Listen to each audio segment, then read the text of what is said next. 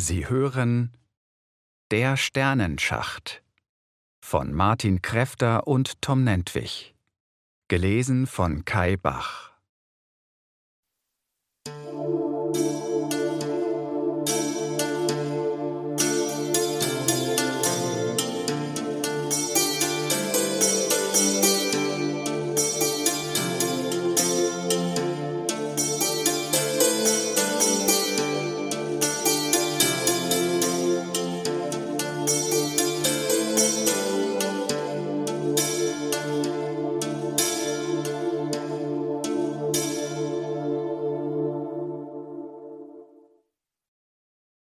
Carlos, Esteban und Clara waren aufgeregt. Die drei Archäologen hatten bereits Stunden damit verbracht, sich auf der Suche nach der Grabkammer durch den engen Gang zu bewegen, und nun schienen sie bereits nah dran zu sein. Seht euch das an, sagte Carlos und deutete auf die glitzernden Eiskristalle hinten an der Wand. Das ist doch ungewöhnlich, oder? Esteban und Clara nickten zustimmend. Sie zogen ihre Jacken enger um sich. Es war wirklich kälter, als es sein sollte.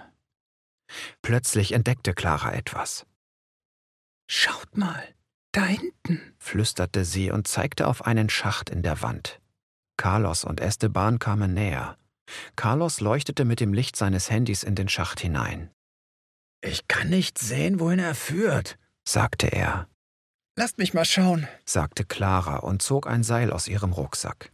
Sie war die beste Kletterin der drei und wollte wissen, wohin der Schacht denn führte. Dann stieg sie langsam hinauf. Carlos und Esteban sahen ihr von unten nach. Plötzlich rief Clara laut auf. Ihr müsst das sehen. Der Schacht führt nach draußen und ich sehe Sterne. Aber wie kann das sein? Es ist doch noch Tag. Sie stieg wieder zurück hinunter. Die drei standen einen Moment lang da und starrten auf den Schacht. Plötzlich hörten sie ein tiefes Grollen und die Erde bebte. Los raus hier! schrie Esteban. Die drei rannten los durch den Gang zurück. Aber sie waren nicht schnell genug. Von der Decke fielen Staub und Steinbrocken. Plötzlich begann der Boden aufzubrechen. Haltet euch an mir fest! rief Carlos und zog sie alle zu sich. Esteban und Clara umarmten ihn. Er schirmte sie mit den Armen ab, als der Gang vor ihnen einstürzte. Die drei kauerten sich nieder und bedeckten ihre Köpfe. Nach einer Weile war alles still und dunkel. Schließlich sagte Clara Geht es euch gut? Mir geht es gut, erwiderte Esteban. Aber ich denke, wir sind gefangen. Was machen wir jetzt? fragte Carlos. Wir sollten rufen. Vielleicht hört uns jemand und kommt uns zu Hilfe. Sie schrien und riefen, aber es gab keine Antwort. Stundenlang saßen sie im Dunkeln und warteten. Endlich hörten sie ein Geräusch von draußen. Es war schwach, aber eindeutig zu hören. Da ist jemand, flüsterte Esteban. Wir müssen wieder rufen. Sie schrien lauter. Bald konnten sie Klopfgeräusche und Schritte hören, die sich näherten. Wir sind hier unten! Ja, ja. hier sind wir! Ich freue mich, hier sind wir! Hört hier, uns. kommt zu Hier uns. sind wir! Dann hörten sie die Stimme eines Mannes.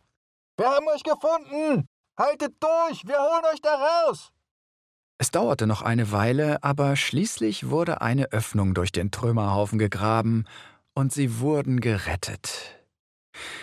Als sie wieder an die frische Luft kamen, sahen sie, dass es Nacht war und der Himmel war voller Sterne.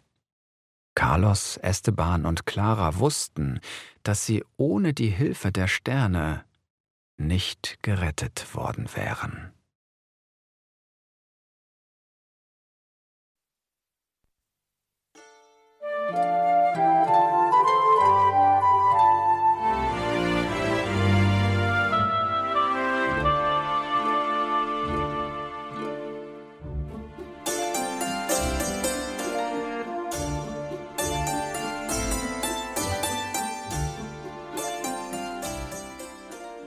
Du hörtest eine Audioproduktion von Blinzeln Media, zu finden im Internet auf www.blindzellen.org.